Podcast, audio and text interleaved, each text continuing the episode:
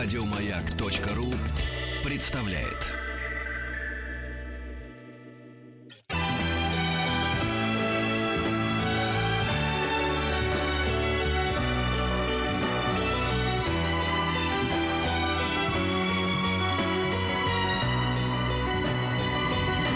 Спутник кинозрителя.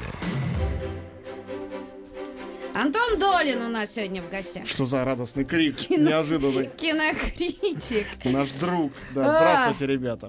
Привет. А, Значит, э, план наш такой, что мы э, авантюрно надеемся, что в эту секунду начинающий объявлять э, программу Канского фестиваля, директор программы Канского фестиваля Тири Фримо, к середине часа с этой миссией справится, и мы сможем во второй половине эфира обсудить, какие фильмы будут участвовать в главном фестивале года. Почему Если- он с тобой не посоветовался? Не знаю, очень сложный вопрос. И каждый год я ломаю голову, как он может. Вот, но э, пока суть до дела, мы просто расскажем про новинки, их обсудим. Тем более, что на этой неделе, ну, какой-то, на мой вкус, ужасно симпатичный набор фильмов. Наверное, ни, ни один из них невозможно назвать таким э, фильмом, который изменит вашу судьбу и отношение к миру и кино. Но э, они действительно способны как бы и согреть вас, и обрадовать, и заставить задуматься. То есть самые разные функции выполняет. Хотя вот честно сказать, я уже много лет э, думаю, какую функцию выполняет фильм «Форсаж 8», или «Форсаж 7», или «Форсаж 5», или даже первый То, «Форсаж». что мои дети И- ходят. Я их все смотрел, я вообще ничего против «Форсажа» не имею, это абсолютно безобидная вещь. И более того, мне нравится, что э, огромный успех этой франшизы э, сделал это, им пришлось стать высококачественным фильмом. Поначалу это была такая просто развлекательная ерунда, э, и Вин Дизель, Пол Уокер, конечно, никакими звездами не были, были такие молодые артисты B-movies. Сейчас, когда... э, сейчас их обязывает, на Блесс оближ, обязывает Я помню, положение... что когда только появился Вин Дизель, кто-то из наших критиков, э, по-моему, то ли Денис Горелов, то ли кто-то еще удачно сравнил его. И говорит, ты этот говорит, с лицом голливудского хомяка, э, бурундука-стяжателя. Но э, э, ничего плохого в этом нет, согласись. Да. Нет, Вин Дизель очень неплохой актер, хотя, конечно, по форсажу догадаться невозможно, но неважно. В общем, это восьмой раз происходит. Что главное, кроме того, что там опять э, спецэффекты, супер гонки, быстрые тачки, веселые телки, все, что полагается. А, значит, Девушки. Но в этом фильме телки, то-то и оно. В, реальной- Чувихи, в реальной Ой, жизни в реальной жизни так говорить нельзя. Ну А, э, в рамках совершенно сексистского пространства этого фильма, где даже женщина, чтобы быть включенным, надо быть как мужчина во всем, тут, к сожалению, это именно так. Там даже из этих веселых, по-моему, Шарли Стерон старушка там, да? Да, нет, старушка там Хелен Миррен, а Шарлиз Стерон еще Нет, ну, ого. Но старушка это вот... это- Миррен это- это старуха, а это По- старушка. А, окей. Так, Хелен тоже не трожь уж, пожалуйста. Да не, мы за Хелен Миррен. Короче говоря, э, это первый фильм после э, снятый после уже смерти Пола Уокера. Действительно драматическая история. Человек, который всю жизнь и карьеру себе сделал, в отличие от Вина Дизеля, более разнообразного, только на франшизе «Форса- «Форсаж», умер э, Называется «За что боролся, то и напоролся». 40 лет от роду э, в машине от автокатастрофы даже не был за рулем, и машина даже не была на чрезмерной скорости. Просто не повезло. Ужасная история. Молодой, красивый парень. И, безусловно, для этих фильмов стопроцентно уместный. Очень его жалко, его отпевали в предыдущей седьмой серии, но э, сериал на этом не закончился. Тем более, что с тех пор его успели наводнить другими всякими героями. Тут уже и Джейсон Стэттем уже третью или четвертую Мгм. серию подряд, и Дуэйн Джонсон Скала. То есть теперь со Стэттемом, Скалой и Вином Дизелем в центре там три бритоголовых мужика, таких крепыша, более-менее однотипных, которые все друг- меряются, уж я не буду говорить в эфире чем, и постоянно друг другу... Дождь сказал. Нет, я не сказал. Да, да. Это вы подумали, а не я сказал. Вот. э, ну и в данном случае они попробовали сделать какое-то разнообразие, поэтому они устроили так, что Доминик Торетто, лидер этой огромной, растущей, скажем, фильмом банды э, веселых гонщиков, э, полупреступников, полуборцов с преступностью, что он оказывается против своей предыдущей команды. А Это Мара Багдасарян участвует в этом сериале? Не знаю. Вот это Зачем? сложный какой-то вопрос. Ну, Стритрейсерша Мара Багдасарян. Но может и участвует. Вот. Там их столько, что не разберешь. И Вин Дизель, то есть Доминик Торетто, тут как бы против своих. Ну, понятно, что у него есть серьезные резоны, по ходу дела это выясняется, какие. А Шарлиз какая А, красивая Шарлиз, а, здесь. а, Ну, а а где я она не смотрю красивая? трейлер. Она с... э, Ну, сейчас не она. Она с прошло. дредами, она играет киберпреступницу Сайфер, Вот она она. главная злодейка. И для того, чтобы было убедительно то, что Доминик изменяет своим друзьям и своим принципам, конечно, надо было поставить рядом с ним Шарли Стерон, чтобы ни у кого не было сомнений, почему он так подло поступил. Шарлиз Вот. тестостерон. А, Да, это чисто, чисто, т- как и весь этот фильм, впрочем. Прочим. И, э, кроме того, э, тут участвует Хелен Миррен. У него три эпизода всего, два с половиной. Но они очень яркие, она очень классная. Ну и вообще надо сказать, что это первый случай, когда э, до «Форсажа» добрались и приняли в нем участие две оскароносные актрисы. До сих пор, несмотря на многолюдность этого фильма, таких актеров здесь не бывало. Ну и кроме того, есть гонки на подводных лодках, есть сцена, когда э, тысячи э, компьютерно пилотируемых автомобилей без Ой, э, здесь водителей. Курт Рассел. Курт Рассел уже не первый, уже третий фильм, по-моему. И играет, более того, его подручного младший сынок Клинта Иствуда, э, над которым весь фильм глумятся. Он самый не крутой здесь. Э, Ну, они так придумали. Там есть смешные моменты, в целом это все невероятно однообразно. Я вот не представляю себе человека, который посмотрел бы подряд несколько форсажей. Хорошо, что между ними есть там пару лет передышки всегда. Иначе, по-моему, просто психика нормального человека выдержать не может. Она должна просто уснуть посреди этого фильма. Вот. э, Есть русские. Есть сюжет с русскими. Э, Русский министр обороны, он вот прямо с ядерным чемоданчиком едет э, на лимузине по Нью-Йорку, когда его атакуют злые киберпреступники. То есть русские хорошие, здесь неплохие. И даже когда дело доходит до русской военной базы на далеком севере Сибири, где, значит, ядерную подлодку пытаются захватить злодеи, даже там те, кто обороняет эту подлодку, это вовсе не какие-нибудь злые росси- россияне, а некие неопределенные сепаратисты. Мне даже страшно было подумать, кого они от чего собираются сепарировать, чтобы захватить ядерное оружие, и почему они именно в России. Вот. Но я решил себе эти вопросы не задавать. Я думаю, сценаристы себе их точно не задавали. Режиссер в этот раз Гэри Грей. Гэри Грей это такой, э, ну, среднего качества режиссер. Он э, в прошлом году прославился, позапрошлом уже, фильмом «Голос улиц». Это такой был рэп-блокбастер, э, который даже на Оскар номинировался. Но тоже режиссер немножко уровнем повыше, чем предыдущие чисто развлекательные авторы, которые делали «Форсаж». В общем, в принципе, ни шатка, ни валка. Это примерно то же самое, что всегда. Немножко поменялись действующие лица. А так гонки, гонки, гонки, немножко перестрелки и все те же самые лица. И даже вот когда одного из главных героев, не буду говорить как, като- какого, посреди фильма вдруг драматично убивают, ты не чувствуешь ничего, потому что ты уверен. Пройдет еще полчаса и выяснится, что он на самом деле живой. Так и оказывается. И это, по-моему, ужасная предсказуемость. С другой стороны, не ради неожиданности люди это смотрят. Ну А, да. Повторяю, ради чего не знаю. То есть у кого-то это, видимо, некий адреналин э, им дает. Ну и славьте Господи, что на- для них это так работает. И я не представляю себе, чтобы это работало так для меня. А я задумалась, почему мне так Стэтом нравится? Ну, он симпатичный, самый ироничный. Ну, по известному анекдоту, знаешь, что кто-то должен сообщить Джейсону Стэттему, что он снимается всё-таки не в одном и том же фильме, а в разных. А вот Когда-нибудь. мои, мои товарищи снимали с ним э, рекламу. И он, значит, э, снимали большой, большой режиссер, там взяли английского, там и оператор хороший очень. Вот, и он сказал, он там с ними поработал, поработал с ними, с этим выражением лица фирменным своим. Я говорю, хорошо, я вам сделаю огромный подарок, бонус. Я улыбнусь там в конце. То есть, вот, он же никогда не делает, он так немножечко улыбнулся. да? Нет, ну, в общем, ничего, ничего совершенно плохого про Джейсона сказать не могу. Он э, симпатичный артист, хотя Да не- нормальный не вполне мужик. артист. Нормально, Мужик красиво, точно нормальный, да, мужик, это бесспорно. нормальный.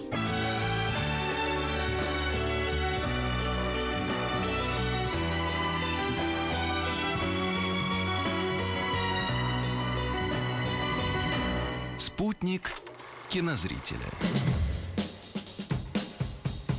Вот, э, мы продолжаем. Про «Форсаж», мне кажется, я все уже сказал, что только возможно. Давайте расскажу про другие фильмы, которых на этой неделе, повторяю, много симпатичных. Может, там на самом деле и не хватит э, э, до середины часа времени, чтобы про них про все рассказать.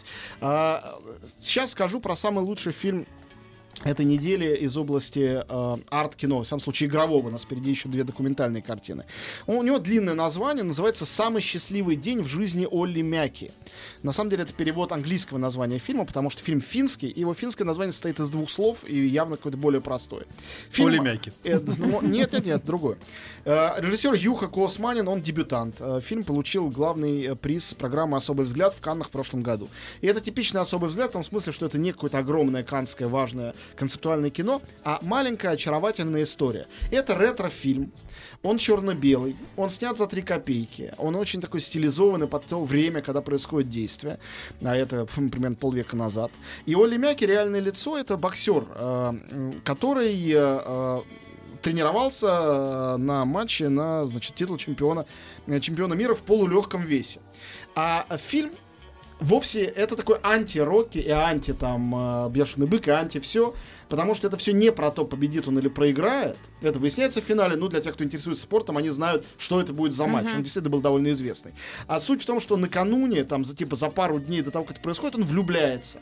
И это фильм о том, как он влюбился, как он встретил девушку, которая ему нравится, как они гуляли Ну, не под говори, дождем. говори, это невозможно рассказать. Да, это да, фильм да. настроения, а не Да, сюжета. Это фильм плюющий на сюжет, но при этом такой чудесный, такой очаровательный, такой настроенческий. Снято смешно. Ну, Он, прикольно, он да. снят чудесно. Мы обожаем все финское, и в том числе кино. Вот когда мы смотрим каждый раз какой-нибудь «Я шагаю по Москве», и всегда думаем, ну блин, ну почему сейчас так невозможно? И понимаем все, что сейчас так невозможно. А вот появляется такой финский фильм, который показывает, сейчас так возможно.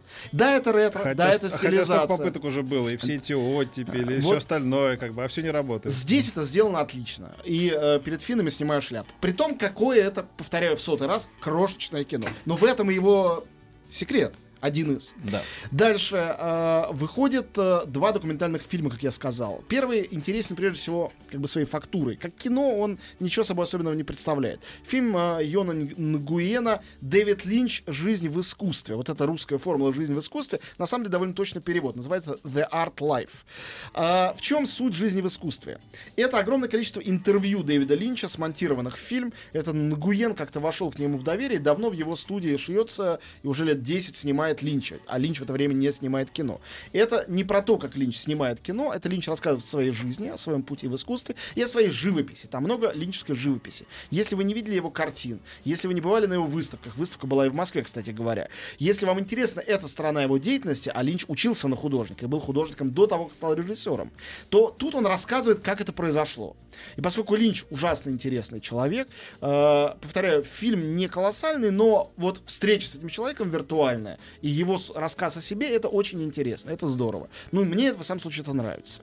Фильм, о котором я объявлял неделю назад, повторю еще раз. «Аустерлиц» Сергея Лазницы. Это э, картина я считаю, выдающаяся. Единственная поправка э, не к тому, что она выдающаяся. Она выдающаяся, но не совсем картина. Это не совсем кино, как я считаю. Это фильм, который очень здорово посмотреть на большом экране, но мне кажется, еще более уместен он был бы в каком-нибудь отдельно отведенном для него зале, в каком-нибудь превосходном мирового уровня музее современного искусства. Где-нибудь в МОМе, например. Этот фильм — это черно-белое наблюдение за посетителями бывших концлагерей, ныне туристами. Это наблюдение Ну, не ты за... рассказывал. Да. Да, я говорил.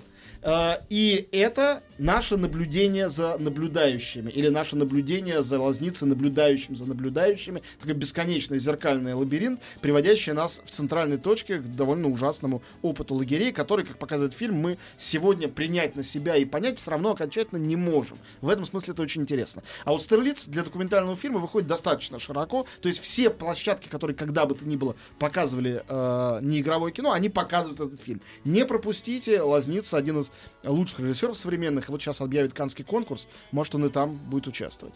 И, наконец, фильм «Жена, жена смотрителя зоопарка». Вы знаете, это скромнейшая картина, она мне ужасно понравилась, она меня растрогала. А мне по ролику как показалось, что там как-то все очень э, искусственно сделано. Не искусственно. Это просто очень, прос... это очень простой фильм. Это один из последующей э, списка Шиндлера. Так и есть. Последующий. Э, это история, рассказывающая э, о еще одну правдивую еще один правдивый сюжет о праведниках мира. Так называют в Израиле людей, которые, рискуя своей жизнью, спасали евреев во время войны, не будучи евреями. Это, э, я не знал этой истории. Муж и жена э, директора Варшавского зоопарка. Э, когда Варшава оккупирована нацистами, зоопарк разбомблен, животные в основном убиты. Э, эти люди э, устраивают, как они говорят немецкому руководству, свиноферму, чтобы торговать свининой для немцев, а на самом деле под прикрытием свинофермы они устраивают укрытие для евреев, которых они вывозят из э, Варшавского гетто. Невероятная история, тем более невероятно, что она правдивая. Многие знают историю Януша Корчака, великого писателя и педагога, который отказался на перроне, когда его пытались спасти. Э, он сел со своими детьми-воспитанниками в поезд и поехал в Треблинку, где и погиб вместе с детьми. Так вот, директор Варшавского зоопарка был человек, который предложил ему бежать. И директрису играет Джессика Честейн. Она Мгм. вообще мне очень нравится. Здесь она очень хорошая. Даниэл Брюль, которого вы знаете по фильму «Гудбай, Ленин» или по фильму «Бесславные ублюдки», играет директор Берлинского зоопарка. Другой, э, значит, э, типаж зоолога, так скажем, совершенно противоположный. Ну и, понятно, это очень лобовая метафора, то, что как животные в клетках, убитые, бесполезные, также точно в гетто живут евреи, также погибают, но при том, что это, повторяю, очень лобовая метафора, она действенная. И мне, конечно, очень трудно, когда я смотрю подобное кино, отделить э, историю, которая лежит в основе этого всего, от моего впечатления от фильма. Я вроде понимаю, что фильм простой, что он традиционный, что в нем нет ничего особенного. Но э, на меня это эмоционально действует. Но в некоторых случаях я чувствую какую-то фальш. Вот здесь этой фальши нет. Фильм, наоборот, простодушный. Вот я об этом и спрашивал, потому что после двух там гениальных фильмов «Список Шиндлера» и «Пианист» по- на ту же тему, потом пошли... Ну, вот- здесь нет претензий на Да, такой ну, уровень. хорошо, тогда я посмотрю. То это очень Ну, маленькая, ты же знаешь, скромная- сколько потом вышло фильмов Ну, конечно, подобного как- рода. как мне не знать? Когда люди, смотрю так, каждый сейчас год». тему, сейчас мы ее продадим по повыгоднее, как бы, Нет. да, внутренне, как бы, да. Здесь этого нету. а, у меня были к финалу глаза на мокром месте. Но, повторяю, вот я не могу здесь какую-то объективность себе разбудить. На меня это действует. Причем действует не историю просто про, концла- про концлагеря, про Холокост, про войну, а конкретно история про тех, кто, жертвуя всем без необходимости, как это делал Оскар Шиндлер, а, спасает других совершенно чужих людей. И я знаю, что эти истории правдивы, что их было очень много. И э, мне кажется, что здесь новозеландская постановщица Ники Каро сделала Ну, это... вот надо посмотреть этот, и вот «Астрелист» я пойду смотреть завтра, Да, что они в паре очень хорошо про, работают. про то, что сколько людям мне объясня, объясняю, они ничего не понимают вообще. Ну, к или- с- к, ну- сожалению, это так, и хорошо, что это помогает этой теме оставаться на плаву. Иногда она талантлива, иногда менее талантливо развернута, она всегда есть. Меня про это, про Оли Мяки тоже заинтересовало. Да-да-да, пойду с- смотреть. сходи, получишь Интересно. удовольствие.